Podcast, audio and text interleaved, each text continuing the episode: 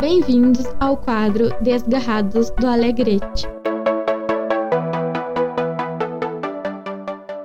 Muito boa noite a todos os nossos ouvintes. Estamos no nosso quadro Desgarrados do Alegrete. E hoje, mais uma vez, na nossa quinta temporada, temos uma convidada muito especial, diretamente da cidade de Porto Alegre, grande amiga Graziele, seja bem-vinda. Boa noite, Luciano. Tudo bem? É um prazer estar aqui com você. É um prazer participar deste, deste programa. Uma alegria na enorme. terrinha, né? Já agradecer pela oportunidade por ter aceitado o nosso convite. E nós vamos já iniciando com a nossa primeira pergunta da noite. Conta um pouquinho aos nossos ouvintes, Grazi, como foi a tua saída do Alegrete, esse processo da saída do Alegrete? Eu saí de Alegrete no auge, né, da minha juventude e ativação na, na Almadal, na Assembleia de Deus de Alegrete.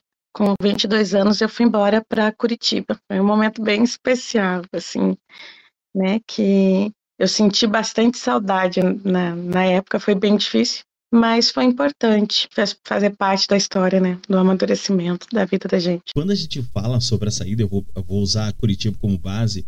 Quando a gente se muda de uma outra cidade, uh, até há pouco tempo atrás nós estávamos conversando sobre essa questão que quando tu sai do Alegrete, né, as pessoas têm uma certa ou, ou por oportunidade ou n situações, mas tudo é novo, né? Tu vai muitas vezes para uma nova cidade, tu tem um desafios de muitas vezes é tá numa cidade onde você não tem amigos. Uh, nós falamos também sobre a questão de longe da família, né? Então tudo é um processo novo. Como que foi esse processo? Eu vou, eu vou citar principalmente a, a pauta é, de longe da família, né? Porque tu pega, tu pega numa cidade nova, Curitiba, numa tomada bem diferente da cidade do Alegrete. Esses desafios, como é que foi essa adaptação à nova cidade? Sim, foi bem, bem difícil, né? Eu saí de uma cidade de interior, uma cidade pequena, onde eu conhecia todo mundo, onde eu cresci, né, para Curitiba, que já tem a fama por si só, o pessoal fala muito que Curitiba é uma cidade que o curitibano é um povo muito fechado. E, e aí eu cheguei em Curitiba, não tinha muitos amigos. Claro que a igreja é a grande ponte, né? É o grande. O, quando tu chega e tem igreja na cidade é o primeiro lugar que tu procura o, o, o refúgio. Na época eu era nova e estava estabilizando a minha vida adulta, vamos dizer assim, né? Amadurecendo. Então, teve momentos muito difíceis, porque de saudade, e a grande pergunta era, né? Deus, por que, que o Senhor me trouxe para essa cidade?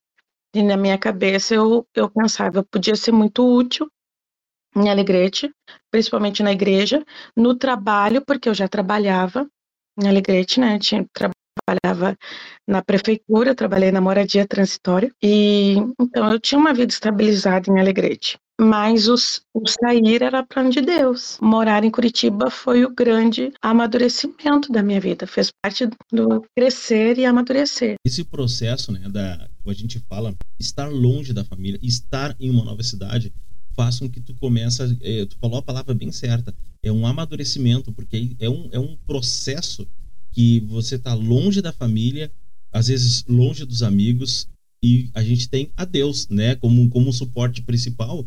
E nesse momento, que eu vou colocar a palavra como dificuldade, né, que acaba enfrentando desafios que vão se colocando no caminho nesse, nesse, nesse novo processo, nessa nova cidade, mas que com o tempo tu, tu olha para trás e depois fala, nossa, como que nesse período eu me amadureci, desenvolvi de uma maneira exatamente por enfrentar essa questão, né? É, e a gente comentou sobre a questão da saída, estar longe da família. Isso traz um, um, uma certa, um certo peso, vamos dizer assim, né? Porque quando tu Sim. tá junto, a gente acaba aproveitando cada minuto juntos aquelas datas, né? Dia das Mães, Natal, aniversário, porque é, não era uma cidade próxima, né? Para ir para Alegrete, eu tinha a opção de voo até Porto Alegre, e Porto Alegre Alegrete. Eu tinha a opção de um ônibus direto que era onde eu sempre ia, né? Que é uma linha que faz é, São Paulo, Buenos Aires, um ônibus que pega em trânsito na rodoviária de Curitiba e, e desce em Alegrete. É horrível. Já cheguei a ficar é, 18 horas, 22 horas dentro do ônibus. E ele não tem horário, né? Ele sai de São Paulo. Então ele atrasa ali na saída de São Paulo, ele não tem horário para passar na rodoviária de Curitiba. E, e ele atrasa na saída de, de Buenos Aires, no retorno, e ele não tem horário certo para passar na rodoviária de Alegrete. Então, esse era o grande desafio dessa viagem. Ia uma vez no ano, em Alegrete, porque não dava para ir um final de semana, né? Uma vez no ano, nas férias, passava aí 28 dias, né? Voltava no último dia das férias, chegava e ia direto trabalhar. Aproveitava e, o máximo ali. E, mas o transporte, as datas comemorativas, e é a grande questão, assim. É, sente muito o suporte, né? Os almoços de domingo, que a, a Alegrete, é, se tu tem, se a minha mãe sabe que tem uma, um, um, um, casal jovem morando lá da casa dela, são sozinhos os dois. Ah, vem na minha casa, né? Eu lembro que na época que eu fui para Curitiba, uns amigos bem conhecidos em Alegrete, que é a Jennifer e o Anderson, foram para Alegrete, né? Do Rio. Anderson foram super acolhidos em Alegrete. Mas o Anderson ficava lá na mãe, né? A, tinha almoço, a Jennifer se deu super bem Alegrete, foram bem acolhidos, porque o interior te traz isso. Na capital, eu costumo dizer assim, que eu amo Curitiba, né, a cidade do meu coração. O curitibano é um povo que tu demora para conquistar, mas que se tu fizer amigos, tu tem amigos para a vida toda. É, é, culturalmente, digamos que eles são mais fechados, seria isso mais ou menos? Mais fechados.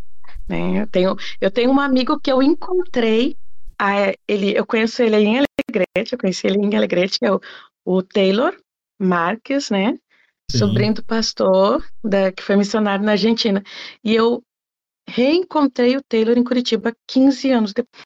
Nossa. E o Taylor disse para mim assim: Eu tô morando nessa cidade horrível. As pessoas, tu dá bom dia, as pessoas te olham assim, de, de cara feia.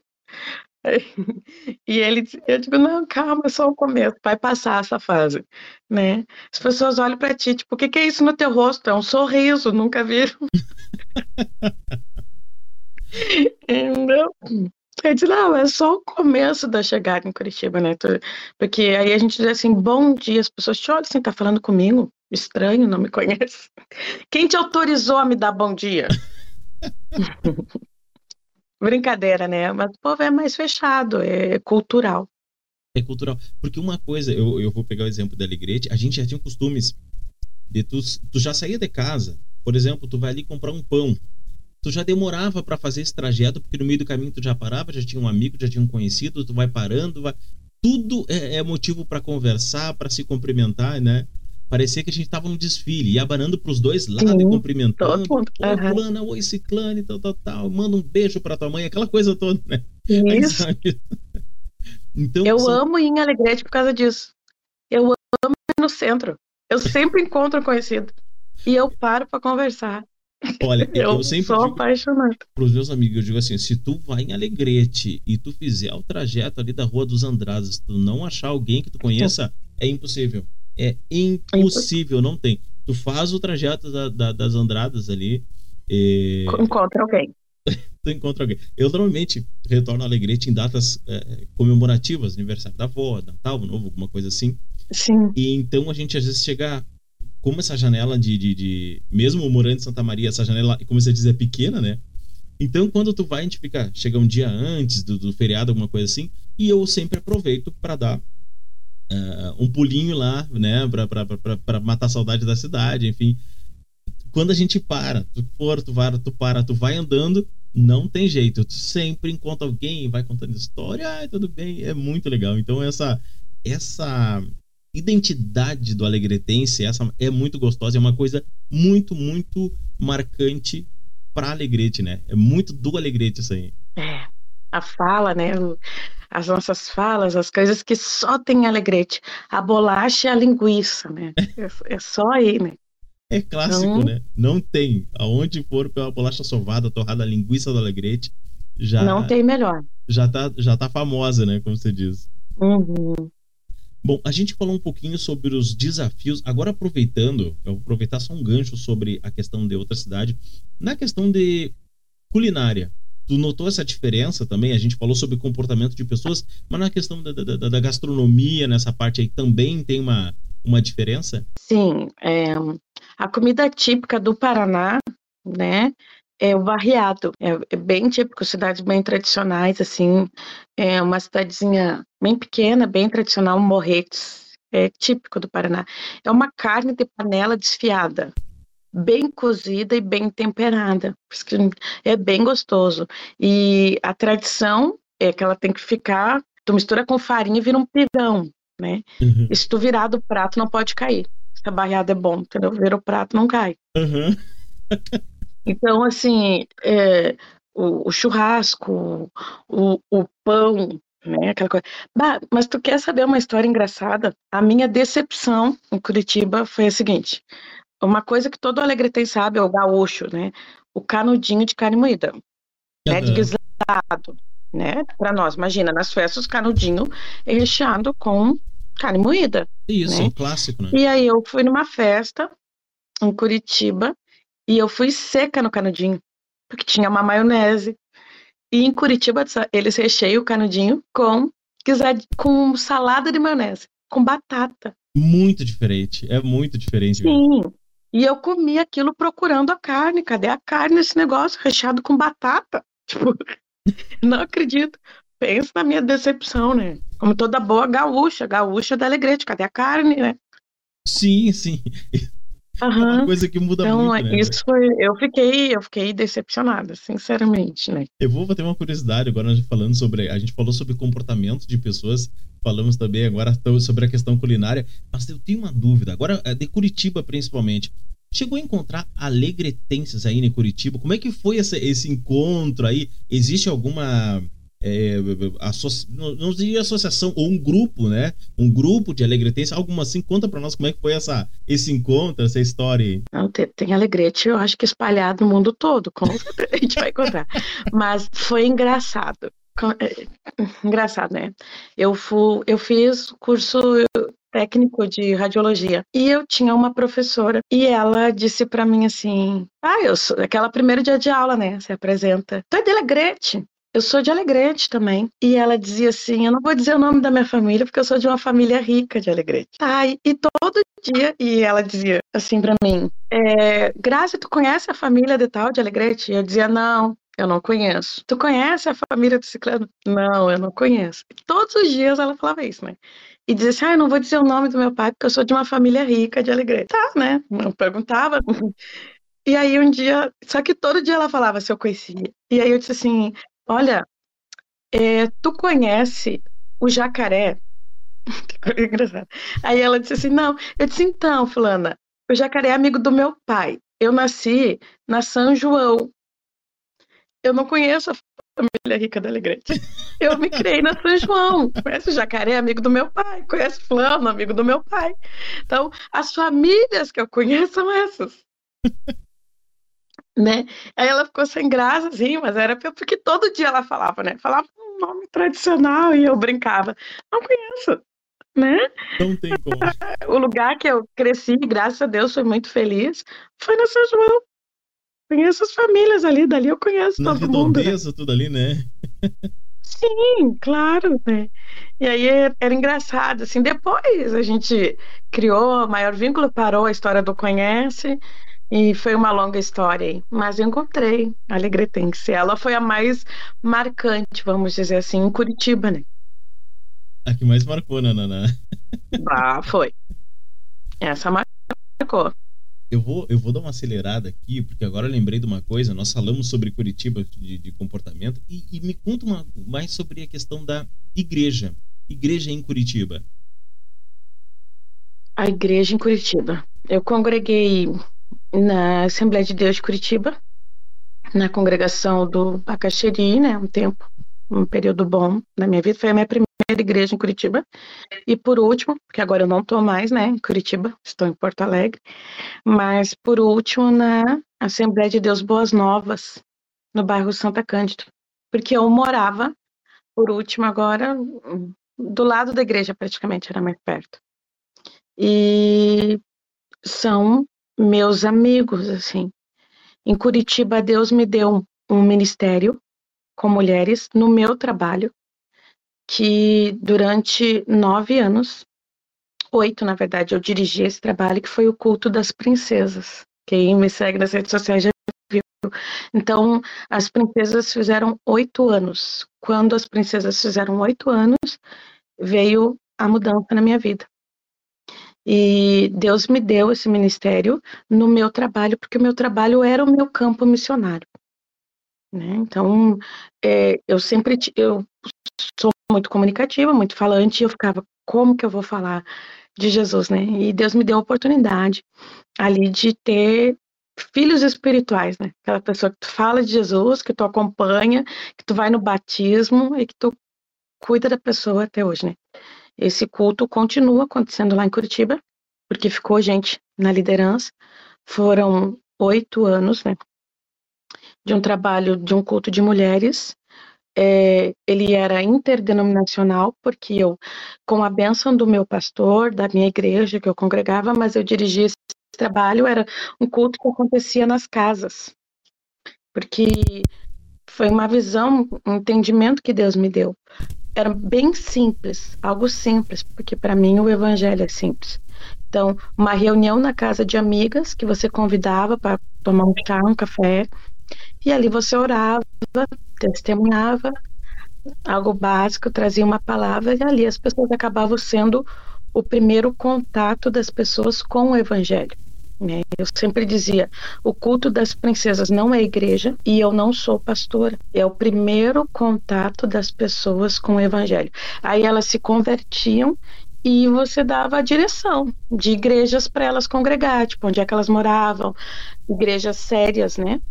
E eu cansei de ir em batismo. Fui em batismo na Batista, fui em batismo na Quadrangular, fui em batismo na Assembleia de Deus. Esse do desse trabalho que Deus me deu em Curitiba. Grazi, eu vou aproveitar a oportunidade é, que acompanhando o trabalho, principalmente pela internet ali no, no Facebook, a gente viu a expansão sobre o projeto das princesas. É incrível como tomou uma proporção muito grande, não só em números, mas também em cidades, né? Até acompanhando pelas, pelas, pelas fotos no Facebook, incrível o quanto uh, abrangeu tantas pessoas e também em várias cidades, vários lugares, esse projeto se expandiu cada vez mais. A gente fez cultos em Curitiba, na região metropolitana de Curitiba, como Fazenda Rio Grande, Colombo, Quatro Barras. A gente fez culto no litoral, na praia, né? A gente alugava a van e levava as meninas de Curitiba. Então a gente fez retiro na praia, fizemos três dias com as princesas. E, na verdade, uma curiosidade muito interessante. Sempre tem uma curiosidade na história, né? O culto das princesas nasceu em Alegrete. E, e ele não foi uma ideia minha, ele foi a ideia de um amigo, um homem, aí de Alegrete. Eu lembro, você deve lembrar e conhecer também, hoje ele foi embora daí. Ele é cunhado do, do Nemias, é o Lucas, né? Ah, sim, sim. É, eu esqueci o nome da esposa dele, tem uma guriazinha e tal. O Lucas, na época, ele recebeu os pais dele em Alegrete, eu conheci a mãe dele e o pai dele. E ele e ele disse para mim assim, Grazi, eu quero que tu fique um final de um final, não, uma tarde com a minha mãe. Não era o final de semana, era uma tarde com a mãe dele. Que ele ia ter um tempo com o pai. E, e daí eu ainda brinquei com ele, ah, vamos fazer coisa de menina com a tua mãe, né? E aí depois eu disse, não, Lucas, vamos falar sério, né? Vamos fazer um culto das princesas. Vamos chamar de culto das princesas. Não tem nada a ver com o projeto da Sara Shiva, tá? Que tem um culto das princesas também. culto das princesas é reunião de mulher. E aí disse, vamos fazer com a tua mãe e a gente fez em Alegrete, na casa de uma amiga, aí na casa da Eliane, e foi o primeiro, e eu tava de férias em Alegrete. E quando eu voltei para Curitiba, as gurias, as colegas de trabalho, né? Eu trabalhei 13 anos no call center da Oi. Nossa! Né? É um tempo. E foi, maravilhoso. Minhas grandes amigas é de 13 anos de call center, 13 anos de atendimento. Né? Quer dizer que quando eu saísse de lá, eu escrevi um livro, coisas que você não pode dizer a um operador de telemarketing.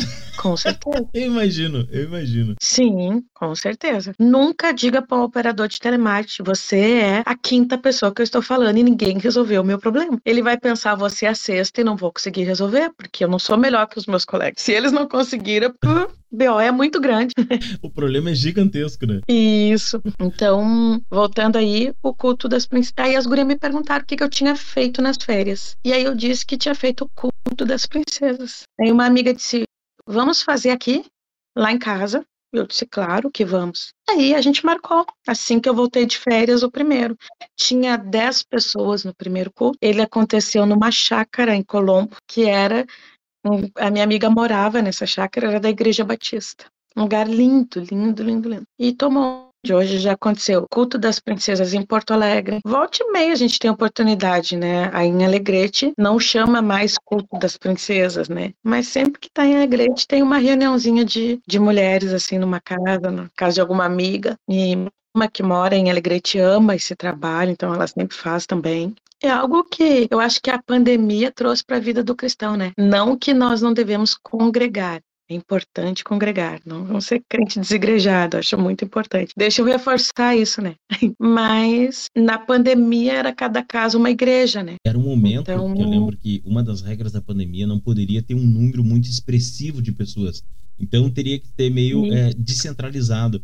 E eu acho que dessa forma que foi uma, uma adaptação né? E que foi dando certo, que foi dando certo, que foi é, uma maneira Isso. de propagar o evangelho de uma maneira né, mais descentralizada, que a gente sempre era acostumado no culto, todo mundo junto. Com a questão da pandemia, teve que ter uma adaptação. Isso. A vantagem do grupo pequeno, às vezes de você fazer uma reunião na tua casa, falar de Jesus e acompanhar, é que tu consegue cuidar melhor por ser poucas pessoas né? Se tu acompanhar aquela pessoa, se ela conheceu Jesus ali na tua casa e tu acompanhar ela, direcionar ela, é, tu consegue, né? As pessoas estão muito carentes de cuidado e às vezes num lugar muito grande, uma igreja muito grande, tu entra e sai, ninguém sabe o teu nome. Então é, fica Isso mais acontece. centralizado e é muito bom essa parte aonde a pessoa está no grupo e ela se sente acolhida, se sente tem Isso. aquela atenção, tem aquele suporte, principalmente o suporte emocional, né? Que a gente fala com palavras, com atitudes, enfim. Sim. E então aquilo faz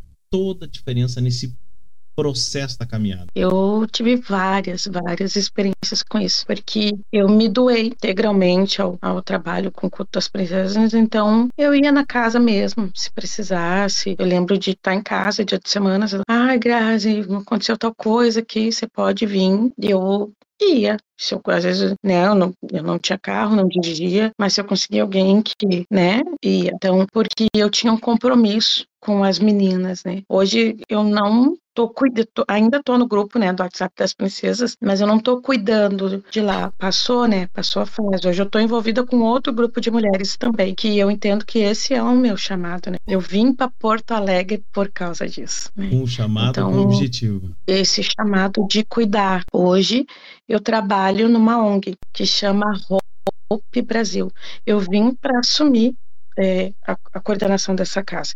Então, eu trabalho com mulheres em vulnerabilidade social. Então, tanto nos cursos, nós oferecemos cursos para mulheres de capacitação profissional, acompanhamento emocional, porque tem terapeuta, né, cristã, é uma casa cristã, e também acompanhamento pastoral, porque esta casa, ela tem uma capelã, é a pastora Patrícia do Mevan de Porto Alegre. Esse projeto é um projeto que é da Associação Rede Brilha. A Associação Rede Brilha é uma associação de mulheres cristãs e a associação tem um conselho de pastoras e líderes de vários ministérios, então é uma visão de reino. E a Hope Brasil é o braço social da Rede Brilhe. E a Hope tem a República, né, uma república, uma casa, é, e que nós podemos ter mães morando, mães, é, mães solteiras. O, o, projeto social da, da Roupa e a Casa é para mães solteiras e os cursos para as mulheres que estão em vulnerabilidade, às vezes econômica, ou às vezes até emocional. Não precisa ser cristã. A casa é de a,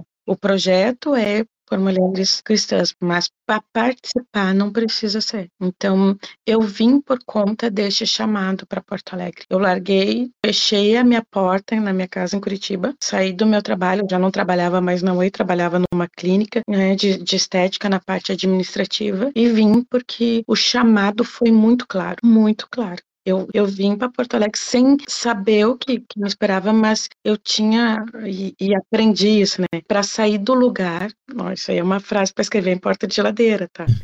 Você precisa ter os três P's. Quando você for mudar, tomar decisões importantes, você precisa ter uma palavra da parte de Deus, você precisa ter paz e você precisa ter provisão. Eu tinha uma palavra eu tinha paz e eu tinha provisão.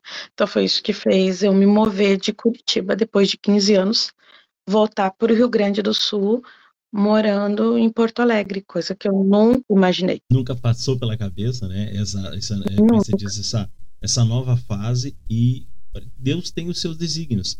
Hoje está residindo né, em Porto Alegre, está nesse lindo projeto né, que ajuda tantas Sim. e tantas pessoas. Ou seja, o ministério que Deus te escolheu faz uma diferença na vida de muitas e muitas pessoas numa situação, né, que estão passando por um, que a gente falou, no momento de vulnerabilidade, e esse acolhimento faz toda a diferença na vida das pessoas. Toda. Hoje eu trabalho com tudo que. E, Luciano, uma coisa, né? Eu vejo que Deus me treinou para tudo isso. Meu primeiro emprego em Alegrete foi na moradia transitória. Moradia era uma casa de acolhimento de criança, menores de 18 anos. Então, eu esse foi meu primeiro emprego. Depois de anos, né? 15 anos depois, eu volto. Hoje, a Hope recebeu um grande número de crianças que vieram encaminhadas, porque a gente recebeu as mães no curso da Kinder, que é uma escola de educação especial.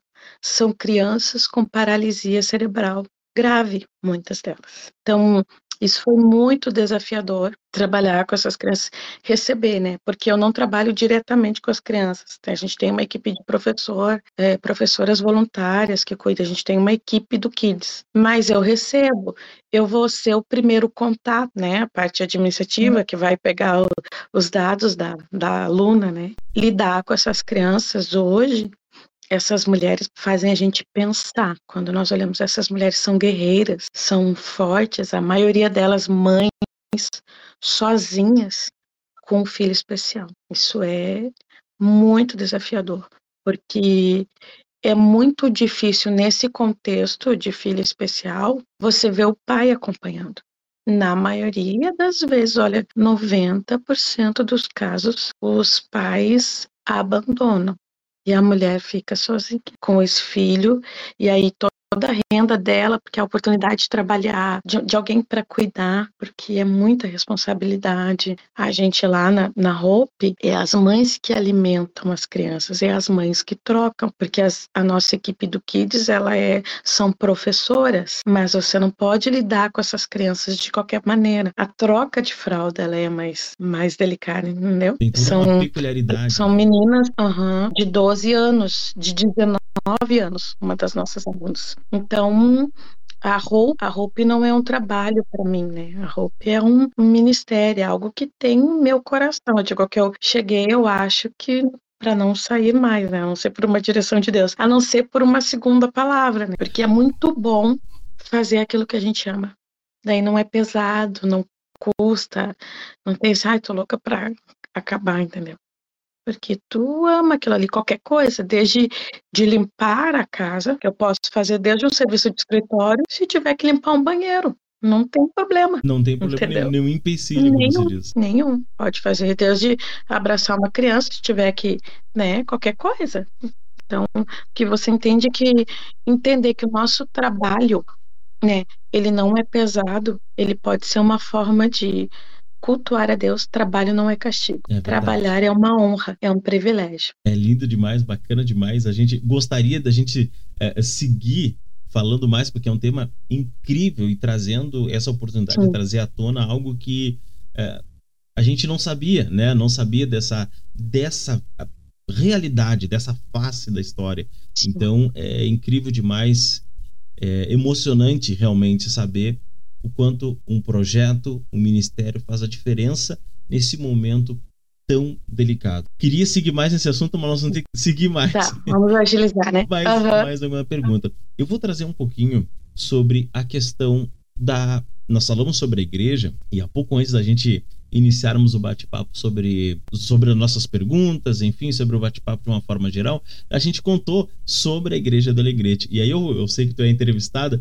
mas eu vou te contar é, sobre a igreja Assembleia do de Deus de Alegrete. A gente comentou sobre a questão da reformulação da igreja, né? É, tinha, ela passou por toda uma reforma, ficou muito linda. E eu vinha muito tempo acompanhando a reforma da igreja, ficou lindo demais. E mesmo depois de pronta, eu não tive a oportunidade de conhecer. E agora, na última viagem que eu fui a, a Alegrete, eu já estava quase retornando novamente a Santa Maria quando eu fui encontrar um amigo meu, Jeremias, a gente faz as gravações junto e tudo mais. E aí nós resolvemos nos encontrar, não, vamos, que fica próximo ali a, a, aqui nos estúdios da 104. Então, nós nos encontramos na frente da igreja e aí tivemos a oportunidade, eu tive a oportunidade de entrar né, entrar dentro da igreja e poder aquilo que acompanhava por fotos, tu sabe que foi uma sensação incrível, porque no momento que eu digo que a Assembleia de Deus é minha igreja mãe, né? Foi a nossa a nossa de adolescência, infância, adolescência tudo mais. Quando eu entrei na nova igreja, fiquei feliz, realizado ao ver pela reforma que aconteceu, mas ao mesmo tempo, é, eu não sei se eu vou usar a palavra certa, deu uma certa nostalgia no sentido de lembranças, porque veio toda uma história, né? Toda, toda isso desde a época da Umadal, da época das escola bíblica dominical, né? Que na época na, na, era, era no fundo da igreja, salas de aula, né? Então tudo isso trouxe n lembranças e eu gostaria, eu sei que tu tem várias e várias lembranças, mas tem uma então para compartilhar com a gente que tu sente saudade ali da da nossa amada igreja Assembleia de Deus da Alegrete. Olha, a igreja de Alegrete marcou a nossa vida, né? Desde a infância, né? Que a gente regula aí, né, Luciana? Desde a infância, É verdade. né? Eu acho que, na verdade, essa, na época da minha avó, já é a, a segunda reforma na igreja. Mas, enfim, o tempo que marcou, com certeza, foi o ano de 99, a Umadal, a juventude de 99. E as gincanas para o Congresso de Jovens. Com certeza. Pastor Charles Lins foi o, o líder de maior período que eu peguei em, em Alegrete, assim. E ele e a irmã Rose marcaram a minha vida, minha, minha juventude e meu período na, na Umadal. Então, assim, era, a gente costumava dizer que doávamos sangue ali, né? Porque nós íamos para a igreja sábado de manhã, manhãs de consagração, ensaio do coral, né? É, culto à noite, domingo sempre tinha alguma coisa. Evangelismo, trabalho. A Almadal na época fez trabalho social, trabalho na moradia com as crianças, né? Então a gente estava envolvido assim e é muito bom. Foi maravilhoso, né? O melhor tempo. Mas mais antigo ainda, eu vou trazer o tempo, vou comentar contigo é, as lembranças de ter amigas, né? E aí eu vou falar das minhas amigas aqui, da Aline, da Giza e da Dionara, na época, eram as meninas que andavam comigo no início ali, né? logo que eu me batizei com 15 anos. Nós nos batizamos juntos na, na Igreja Alegrete. Tem amigos que te chamam para orar, né? Nossa diversão era vamos fazer consagração. Deus foi fiel conosco, né? Hoje a Dionara, a Aline, a Giza, uma em cada cidade, mas todas servindo ao Senhor. É incrível, né? Deus é, é maravilhoso. Eu lembro bem dessa época. E estavam sempre juntas, uhum. né? Sempre, sempre juntas sempre. E, e, nas consagrações, reuniões, enfim. E que uhum. a gente estava comentando antes sobre isso aí. Aí o tempo passou, cada uma com a sua história, cada uma em uma, uma, em cada cidade, né? Nessa, nessa época, a gente hoje traz à memória essas ótimas lembranças. Como o Alegrete é bom, né? É verdade. Coisa boa. como, como foi bom. A gente foi, com certeza, como tudo na vida, você passa por momentos desafiadores, momentos difíceis e lutas, mas é bom a gente ter lembranças boas, né? Família, amigos e história para contar, né? Tem que ter. É verdade.